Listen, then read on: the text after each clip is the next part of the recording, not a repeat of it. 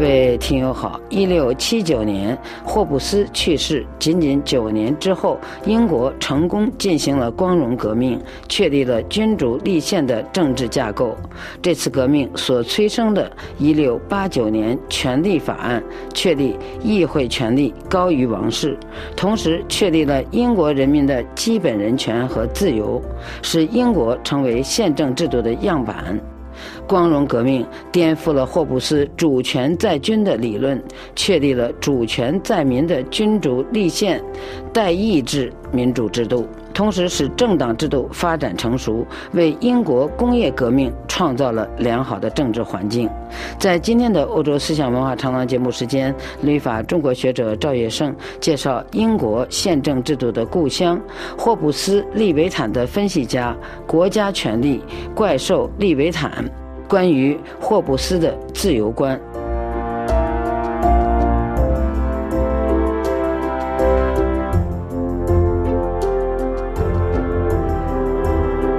赵先生您好，您好，赵先生，霍布斯倾其一生心力论证君主专制的合理性，但英国历史的发展却走了另外一条路。这是一个很有趣儿的问题。英国的宪政制度呢，恰恰在霍布斯去世后不久，它建立起来了。不过，霍布斯的主张呢，并非空穴来风，因为他亲身经历了英国内战和克伦威尔共和国，也亲眼看到了推翻并处死君王之后，英国陷入了连绵不断的战争与克伦威尔的专权，所以他才在《利维坦》中大谈主权的不可让渡与分割，并且认为，只要主权完整，政府有能力保障和平和百姓生命财产的安全，那就胜过。战乱的惨祸，但是问题出现了，一个臣民在避免战祸的前提下。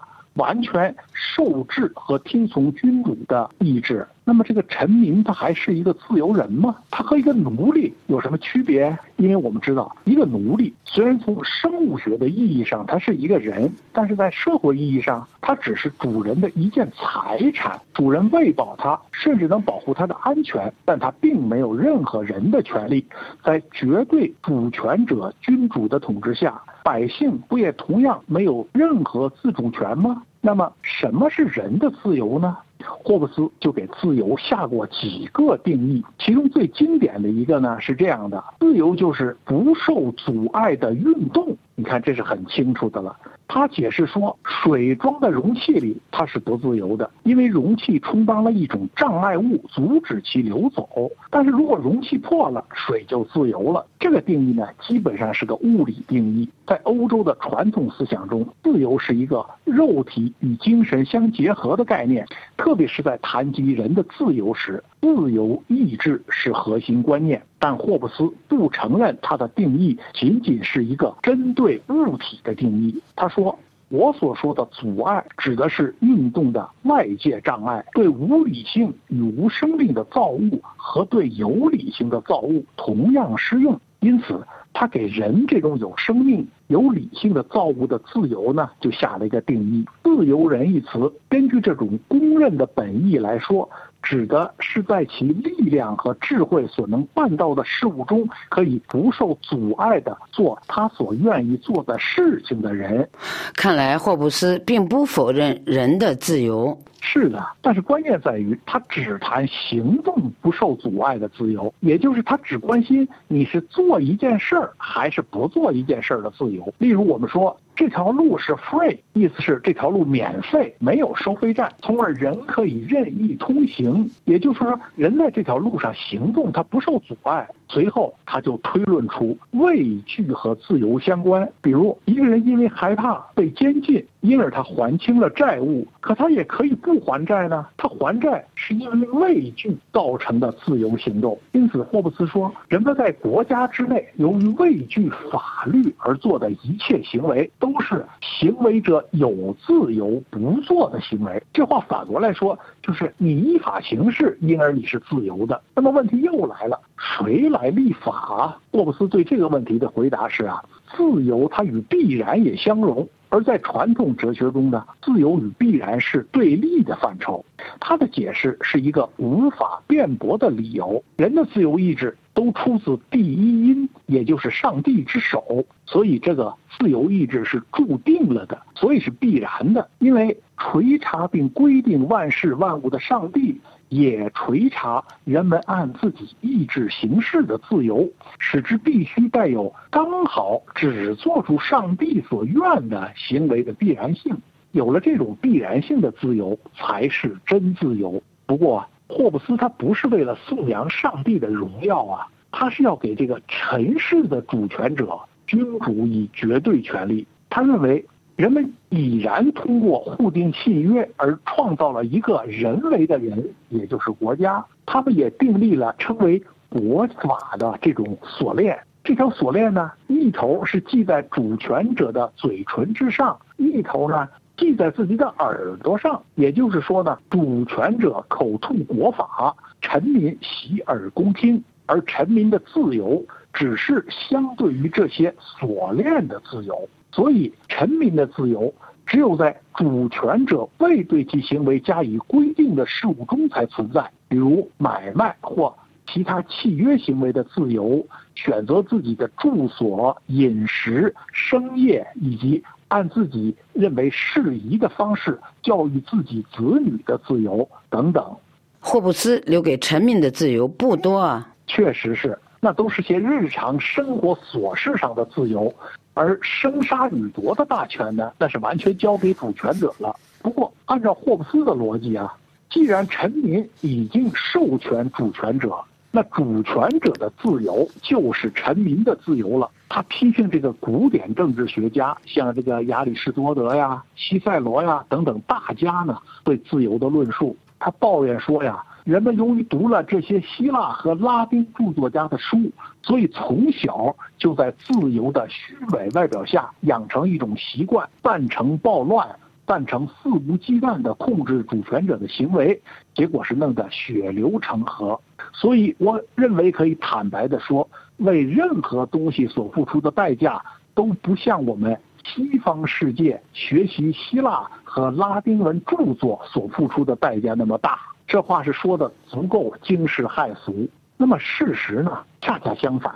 人们是从古典政治学中学到了基本的权利和自由，包括霍布斯本人呢，他其实啊也是从这里汲取了政治学的养料。只是他呢从出生他就甩不掉那个孪生兄弟恐惧，让他对一切社会动荡呢都是深恶痛绝。更不用说他心心念念的主权者国王都被砍了头。由此呢，霍布斯坚信，现世的自由啊是已经太多了，因为在我们服从这一行为中呢，同时包含着我们的义务和自由。不过，霍布斯他从另一个角度呢，给出了对个人自由的另一种解释，即每一个臣民对于权利不能根据信约予以转让的一切事物都具有自由。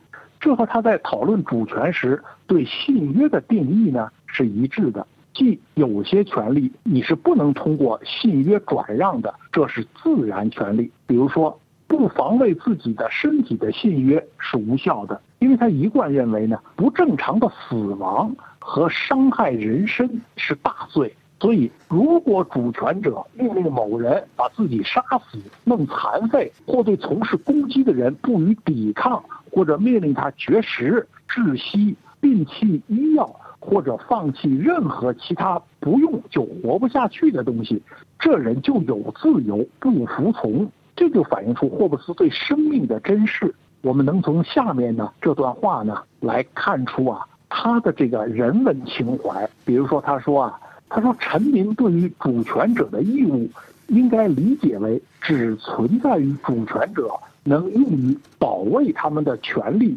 持续存在的时间。因为在没有其他人能保卫自己时啊，人们的天赋自卫权利是不能根据信约放弃的。主权是国家的灵魂，灵魂一旦与身躯脱离后，肢体就不再从灵魂方面接受任何运动了。”他的意思是说呢，主权者君王必须能为臣民提供安全保障和和平，这就是主权者服务于民的义务。如果他做不到，那么臣民背弃主权者就合理了。所以霍布斯让主权者拥有最高权力呢，恰恰是让他保障人民的自由和平安。人民放弃自己的权利呢，也是为了换取自由与平安。那么，英国剑桥学派的大师斯金纳，他在分析包括霍布斯在内的这些早期的自由学说时，他就指出啊。一旦一个政治共同体它丧失了按照自己的普遍意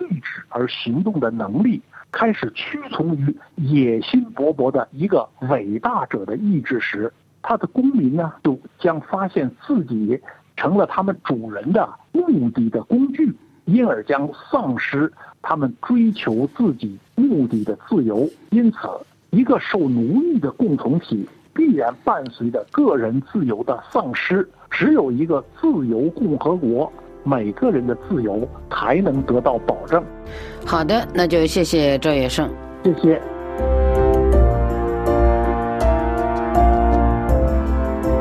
各位听友，以上您听到的是赵业胜的英国宪政制度的故乡霍布斯利维坦的分析家，国家权力怪兽利维坦。霍布斯的自由观。本次欧洲思想文化长廊节目由索菲主持，感谢费利普的技术制作和各位的收听。下次欧洲思想文化长廊节目时间，我们再会。